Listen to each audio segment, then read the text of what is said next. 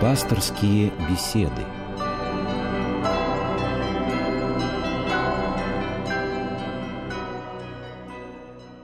Добрый вечер всем, кто слушает нас в студии Константин Корольков. Мы снова сегодня встречаемся с вами для пасторских бесед в которых вы тоже можете принять участие, позвонив нам по телефону 956 1514 956 1514 телефон в студии. Беседуем мы сегодня с епископом Егорьевским Марком. Здравствуйте, Владыка. Здравствуйте. Ну, а тема, которую мы сегодня обсудим, мы уже немножко как-то ее касались в одной из наших прошлых передач. И дело в том, что сегодня Русская Православная Церковь вспоминает преподобного Антония Печерского, киевского, начальника всех русских монахов. Вот интересное слово «начальника всех русских монахов». Я так думаю, думаю, что люди представляют, что это начальник в нашем смысле.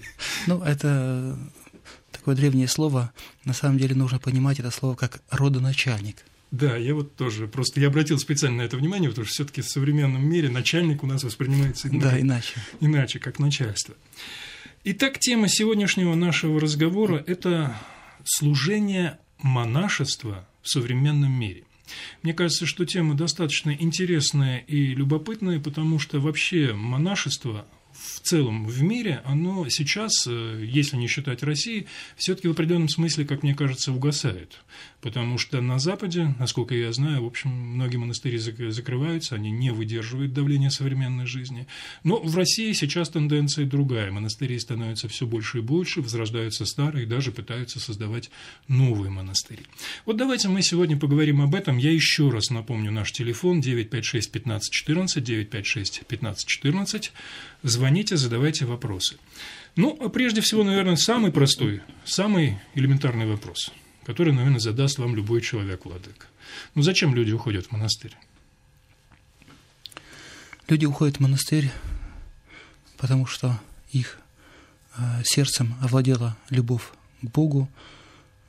Люди, которые уходят в монастырь, это не просто какие-то неудачники, как некоторые порой воспринимают. Вот очень частое восприятие монашества – это люди, которым не удалось устроиться в жизни, э, человек, может быть, которому не удалось сделать карьеру, э, человек, э, который встретил неразделенную любовь и так далее. Вот неудачник, человек, в какой-то степени не реализовавший себя, вот это э, монах. Э, зачастую таким образом люди воспринимают монахов, и таким, люди, таким образом э, люди видят монахов. Но, конечно же, это не так. И, в частности, мы вот сегодня, когда вспоминаем память преподобного Антония, мы видим, какова была его жизнь. Человек, который жил практически в затворе, человек, который жил в пещере, который не видел от, не видел дневного света, который отказал себе в радости видеть солнце.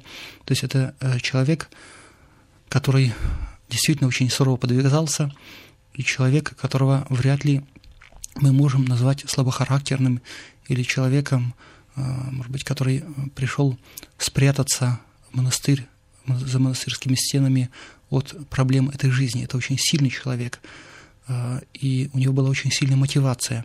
И вот этой мотивацией у монахов является любовь к Богу, желание посвятить свою жизнь служению своему Творцу. И все-таки согласитесь, Владыка, вот, наверное, для современного человека звучит странно полностью спрятаться от света, скрыться в пещере. То есть для многих людей это некая ненормальность. Вы говорите о том, что он был сильным человеком, была мотивация посвятить себя Богу. Но при всем при том, Неужели таким образом, уйдя из мира, можно вот принести действительно пользу людям, скрывшись от света, скрывшись в пещере? Знаете, люди э, очень часто сейчас воспринимают э, свою жизнь исключительно с точки зрения неких внешних атрибутов. Успех в жизни, э, благополучная семья, состояние гармонии.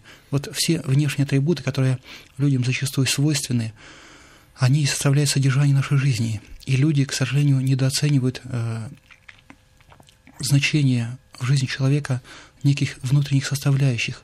Чистота души, э, отсутствие страстей, э, душевный мир, вот э, чистота души, все эти составляющие, которые являются искомыми в монашестве, вот они являются предметом искания монаха. Бесстрастие является одним из, может быть, таких основных или определяющих понятий для монаха. Монах ищет бесстрастие, монах стремится в себе вот эти страсти, которые есть в нем, угасить. И вот это является задачей, это является э, предметом борьбы, как, скажем, например, человек, который занимается бизнесом, стремится для того, чтобы у него было как можно больше денег, так вот монах, может быть, с не меньшей, а может быть, даже и с большей решимостью стремится вырвать из своей души корни э, самости, эгоизма э, и различных страстей для того, чтобы очистить свою душу и для того, чтобы вот этой своей чистотой своей души послужить людям уже другим качественным образом. Но ведь это удивительная мотивация, и я думаю, что действительно это мотивация очень немногих людей. Потому что пойти на то, что в современном мире вот человек, который воспринимает мир, он считает, что без страстей жить нельзя. Как же, мы должны радоваться, мы должны плакать, мы должны как-то вот реагировать. Как жить без страстей? И вот это очищение души, вот такой вот путь, это действительно удел, наверное, немногих. Это действительно удел а, немногих, и в наше время а, понятие страсть, понятие эмоций является положительным составляющим, и многие люди воспринимают страсть как а, исключительно в положительном смысле. И действительно, монахов, настоящих монахов, быть может, даже не так много.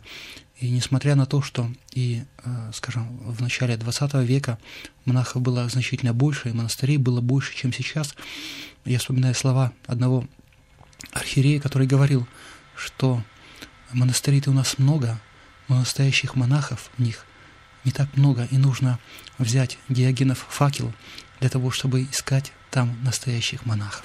У нас есть телефонный звонок, наш телефон студии 956 15 14. Звоните, а мы слушаем нашего э, телефонного абонента. Слушаем. Здравствуйте.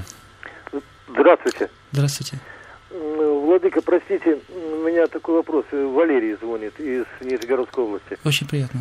Э, в одной из прошлых передач вы говорили по поводу деканализации определенных святых. И упомянули, что э, в нашей церкви тоже была деканализация определенных святых. Мне бы очень хотелось, вот мне и со мной людьми живущими, хотелось бы нам знать, э, какие святые деканонизированы в нашей церкви, и чтобы ну, не молиться им, в конце концов. Э, спасибо, Валерий, за ваш вопрос, хотя он не совсем по теме. Ну, э, в данном случае я имел в виду э, случай, скажем, с Анной Кашинской, которая была одно время деканонизирована, а потом снова была канонизирована. Поэтому вот я не могу вам привести ни одного примера святого, скажем, который находился бы в святцах и которому нельзя было бы молиться. А в частности, я больше имел в виду святых, общих наших э, христианских святых Николая Чудотворца, э, великомученицу Варвару, э, которые, которые были в католической церкви, ну, фактически низведены, некоторые деканонизированы, некоторые были низведены в разряд местно чтимых святых. 956-1514, звоните э, к нам в студию, задавайте вопросы. Владыка, ну давайте мы теперь поговорим все-таки о монастырях, вот как э, месте, где, собственно, монахи проживают, и, собственно, путь их проходит в рамках монастыря. Вот монастырь ведь это тоже определенная социальная среда. Это определенная структура с определенными правилами и с определенным достаточно жестким уставом. Вот как в этих условиях при этом жестком уставе можно оставаться свободным и идти вот этим путем спасения, бесстрастия. Знаете, в монастырях существует, как вы сказали правильно, основополагающее понятие. Это понятие устава. Есть устав монастыря. И э, вот этот устав таким образом э, регламентирует всю жизнь человека, чтобы в жизни как можно меньше оставалось времени праздного. И человек фактически, живя по этому уставу, не имеет лишнего времени ни для сна, э, ни для э, каких-то праздных занятий. Э, в монастырях, вот в частности взять, если, например, Афонские монастыри, для сна остается примерно, может быть, там, ну, 5 часов, не больше 5 часов. Служба начинается примерно около 3, около 4 часов утра каждую ночь. Остальное время монах проводит в трудовых послушаниях, кто в библиотеке, кто в огороде, кто в мастерской. И вот таким образом вся жизнь построена. Я вспоминаю как-то однажды свое паломничество на Афон. Я ездил вместе с одним архиереем и губернатором. Сейчас он уже не губернатор. И в этот губернатор одну ночь встал вместе с нами на службу, полностью все отстоял. На второй уже пришел только на литургию. А третью ночь уже не в силах, будучи подняться, пришел уже только к трапезной. И потом он э, всем говорил, знаете, я думал, что самая трудная служба – это военная. А теперь я вижу, что так как монахи трудятся, наверное, никто в жизни не работает. Э, у нас есть телефонный звонок 956-1514, и мы слушаем вас. Здравствуйте. Здравствуйте. Праздником, Владыка, благословите тяжко болящую Марину. Бог благословит. Спасибо вас, Господи. Я хотела бы поподробнее э, услышать о понятии монашества в миру. Благодарю вас. Спасибо вас, Господи. Да, вот очень интересный вопрос, потому что такая, по-моему, тенденция была в 20 веке, да, у нас? Да, э, вообще понятие монашества в миру э, не вполне является, так бы сказал, ну, оправданным.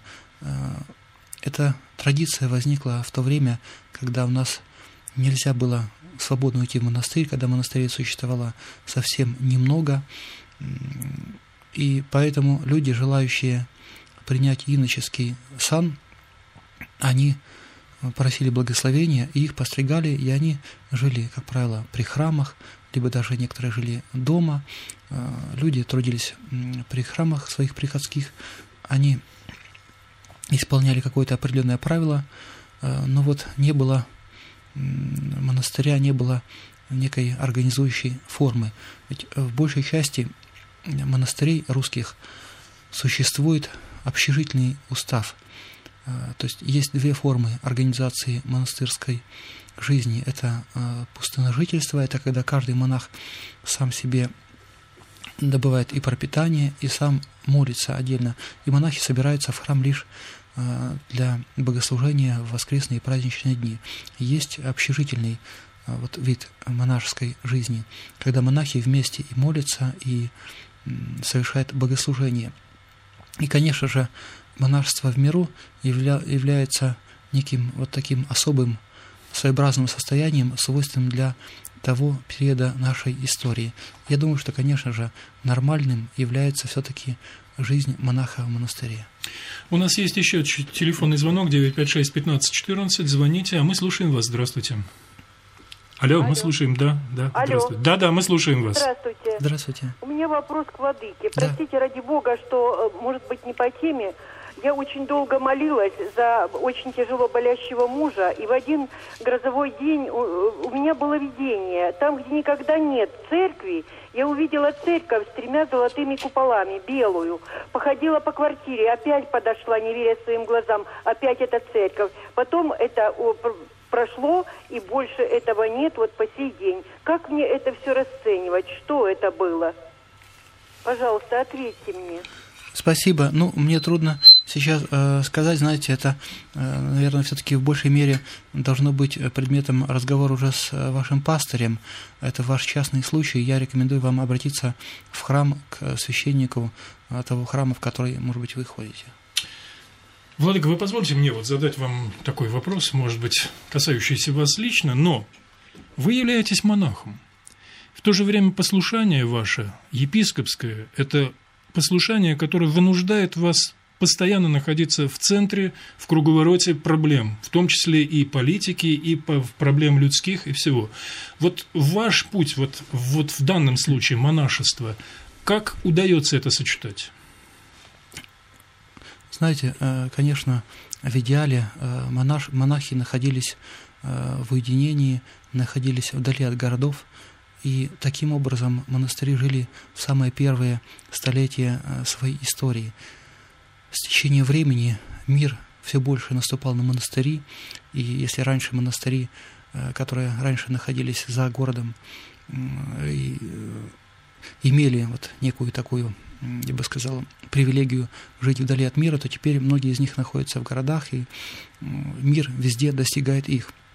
Конечно, это непросто, но всегда важно прежде всего э, понимать одну вещь, что можно и находясь далеко где-то в пустыне, э, в уединенных местах, иметь в себе, в своей душе мир, э, но можно и находясь э, вот в миру, в гуще всех событий, стараться и пытаться иметь мир в своей душе. Вот мы только что говорили о монашестве в миру, которое было в советское время распространено. Вот, собственно, это, наверное, тоже является и идеалом, и примером для многих из нас. Ну, конечно, все это непросто, жизнь каждого человека – это борьба, у каждого человека есть свои искушения, свои проблемы. Ну, с Божьей помощью как-то пытаемся Помоги вам, Господи, в Спасибо. этом трудном пути. У нас есть телефонный звонок 956-1514. Звоните, мы слушаем вас. Алло, здравствуйте. Да, да, да. Здравствуйте. Здравствуйте. У меня к вам будет вопрос. Может быть, это очень неэтично, но я как верующий человек, и тем более в, в большом возрасте, москвичка коренная, всю, э, всю войну ходила в церковь, еще во время войны меня папа всегда водил. Вы знаете, меня сейчас очень сильно удивляет, почему в монашеской одежде, может быть, это не монахи, побираются, вот в метро стоят около магазинов и все. Меня это очень задевает и да. оскорбляет, оскорбляет нашу православную церковь. Спасибо, спасибо за ваш вопрос. Действительно, это э, люди, э, которые, в общем, они носят не монашескую одежду, они просто носят э, одежду, которую э, обычно носят и священнослужители, и даже церковнослужители. Это подрясник, как правило. Но это люди, которые не имеют, по сути дела, э, отношения к церкви, потому что несколько лет назад святейший патриарх Алексей сказал, э, что не благословляет священнослужителям и церковнослужителям э, просить и собирать деньги э, по улицам городов. И поэтому те люди, которые, как правило, это делают, они нарушают благословение патриарха и тем самым отлучают себя от церкви. Как правило, это проходимцы, и поэтому рекомендую не подавать им денег, ну, что делать? Это, знаете, физический человек, наверное, трудно устранить, трудно удалить э, и заставить его не собирать, э, не делать э, того дела, которое он делает, но это все вопреки благословению. Я еще от себя добавлю, что у нас на Радио России, вот э, мы в программе, во всяком случае, этим расследованием занимаемся, и в ближайшее время выйдет одна из программ на Радио России Москва, вот там мы очень четко обнаружили, что очень многие люди, стоящие с этими ящичками у вокзалов, в подрясниках, в действительности к церкви не имеют никакого отношения. Да, да, да. Поэтому э, стоит быть внимательным и во всяком случае поговорить с этим человеком и выяснить, что за церковь, почему, посмотреть, может быть, какие-то документы. Хотя в современном месте, в современном мире, как говорится, даже документы подделают, но Будьте внимательны. Знаете, ну, э, достаточно посмотреть в глаза этим людям. Как правило, ну, это люди, которые ну, своим даже видом э, уже они показывают, что они не имеют отношения к церковной жизни и к, вообще к жизни монастыря тем более. 956-1514 наш телефон, и мы слушаем э, Алло. очередного нашего абонента. Да, здравствуйте, слушаем. Алло. Да, да, да, э, здравствуйте. Добрый вечер. Здравствуйте. Я давно захотела задать этот вопрос, но не могла дозвониться. Наконец-то дозвонилась. Вот скажите, пожалуйста, ведь э, Господь Бог создал человека и спустил его на землю. Но Господь и мысли, и дела человека знает наперед. Но как же случилось так, что человек, достигнув цивилизации, из испоганил всю землю. Вы посмотрите, загрязнил моря и озера, и океаны, рубит леса девственные, истребляет животный мир и так далее. Как так получилось? Разве Спасибо. он не предвидел этого? Спасибо. Но это вопрос, который является э, очень таким сложным вопросом, вопросом философским, вопросом о грехопадении э, и о предвидении Божьем. Но вот в частности этот вопрос я бы его связал в том числе и с э, жизнью монастырей. Вот мы говорим о том, что человек все испоганил, человек является самым опасным существом для другого человека, потому что человек более опасен, чем животное, чем стихии природы. И когда мы говорим о монастырях, о монашестве, мы говорим о том, что монашество и монастырь являются тем местом, которое помогает человеку избавиться от своих проблем, э, преобразиться. И поэтому люди э, столь часто стремятся в монастыри, люди, э, которые имеют какие-то и душевные проблемы, люди, у которых совесть нечиста, все не стремятся прийти не просто в храм, а прежде всего в монастырь, покаяться, потому что многие считают, что настоящее покаяние – это в монастыре, настоящая э, молитва – это в монастыре, настоящее богослужение – это в монастыре. И вот поэтому монастыри являются такими, ну, я бы сказал, гигантскими профилакториями духовными, что ли, или больницами э, для э, вообще всего нашего общества. И если мы видим кризис монастырей, то это признак того, что общество начинает деградировать. Вот мы, скажем, видим сейчас, что на Западе монастыри, вы об этом, Константин, говорили сегодня, монастыри закрываются, в монастырях становится очень мало насильников, я имею в виду католическую церковь прежде всего, и это признак в том числе деградации западного общества. Мы видим, как сейчас все чаще говорят о разных, вот, скажем, вещах, которые ну, чужды вообще дух христианства, говорят, э, скажем, вот об однополых браках, э, разного рода э, другие какие-то вопросы, связанные с этическими нормами, моральными нормами, постоянно они поднимаются. Там, где кризис монастырей, там оскудение духа и оскудение нравственности в обществе. Поэтому монастыри призваны прежде всего стремиться духовно очищать народ, стремиться э, к тому, чтобы те люди, которые являются социально, может быть, опасными, э, люди, которые несут вред или потенциальный э, своему обществу, чтобы они как-то находили исцеление, утешение, и преодолевали свои болезни, свои греховные недуги именно в монастырях. Я знаю многих наркоманов, которые вылечились, живя в монастырях, многих преступников, которые э, в монастырях преодолели тягу э, к своим вот этим греховным недугам. Монастыри действительно несут очень много для нашей жизни, э, и поэтому важно действительно, чтобы люди знали об этой об этом значении монастырей, об этом их служении. Монастыри всегда на протяжении своей истории несли просвещение.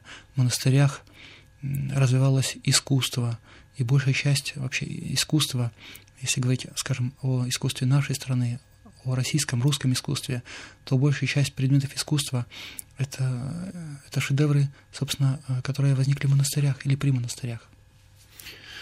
956-1514, у нас есть телефонный звонок, мы слушаем вас. Алло, здравствуйте. Виктор из Улан-Удэ. Да, здравствуйте. У меня такой вопрос звучит. Хотелось бы больше видеть, скажем так, в печати и, скажем так, пропагандировалась бы литературы наших э, духовных отцов, э, бытие э, святых отцов, ну и, собственно, скажем так, о жизни человека, вот их, значит, ну, философские, религиозные изречения – Почему? Потому что, ну, скажем так, к примеру, популярную литературу, вот Гарри Поттер и Акунина больше, скажем так, пропагандируют, нежели, скажем, духовную литературу. Это же помогло бы, ну, скажем так, людям, которые еще не пришли в церковь, ну, изучить э, как-то на слуху, чтобы было.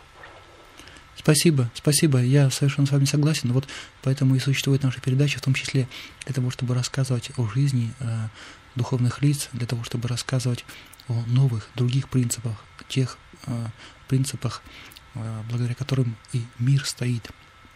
Но, э, в общем, сейчас, в последнее время, вся эта литература есть, она находится и э, в храмах, и в монастырях, и на прилавках некоторых книжных магазинов специализированных, поэтому для того, кто желает, все это возможно обрести. И я сравниваю, скажем, нынешнюю ситуацию советским временем, когда вообще этого ничего не было и в помине. Да, Владык, я вспоминаю 80-е годы, как мы друг другу передавали перепечатки, переписывали от руки ведь даже да, вот эти да, книги, переписывали это от было, руки. Да. И даже молитвенник, молитвослов невозможно было купить. Да, это да. была большая редкость. У нас есть еще звонок, мы слушаем вас. Здравствуйте. Можете меня слушать? Да, да, да. Алло. Да, да, мы слушаем вас. Да. Я хотела бы добавить э, о монашестве, о служении монашества в миру понимаете? Да, пожалуйста. Вот я не очень на стороне э, затворничества. Столько нужно оказывать помощи и проявлять себя в миру, оказывать э, нуждающимся в материальном, а также в духовной э, сфере. Наверное, это не будет менее важным и нужным, сравнивая затворничество. Как вы это расцениваете? Спасибо. Я, в общем, э, с одной стороны с вами согласен, потому что очень важно, особенно сейчас, чтобы монашество проявляло себя очень активно в жизни мира, чтобы монашество и способствовало просвещению людей, а чтобы люди видели вот, реализацию в жизни христианских заповедей. Но с другой стороны, важно и затворничество, важно и отшельничество.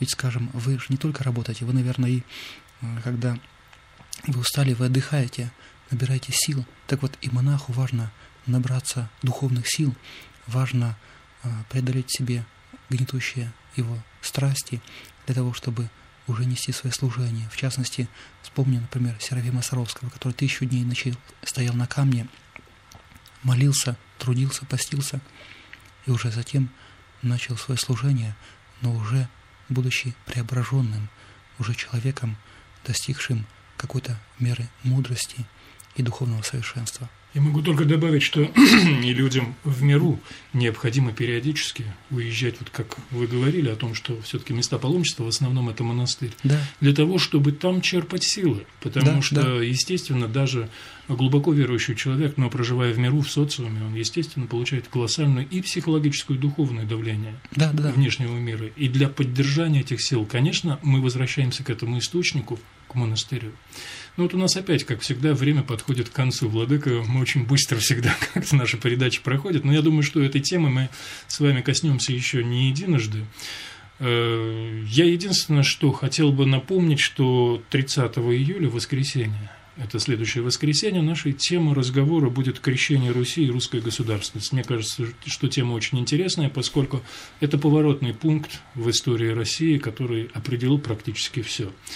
Поэтому мы прощаемся с вами. Спасибо вам, Владыка. Я напомню, что программу провели Владыка Марк, епископ Егорьевский, и я, Константин Корольков. Всего вам доброго и до следующих встреч. До свидания. До свидания.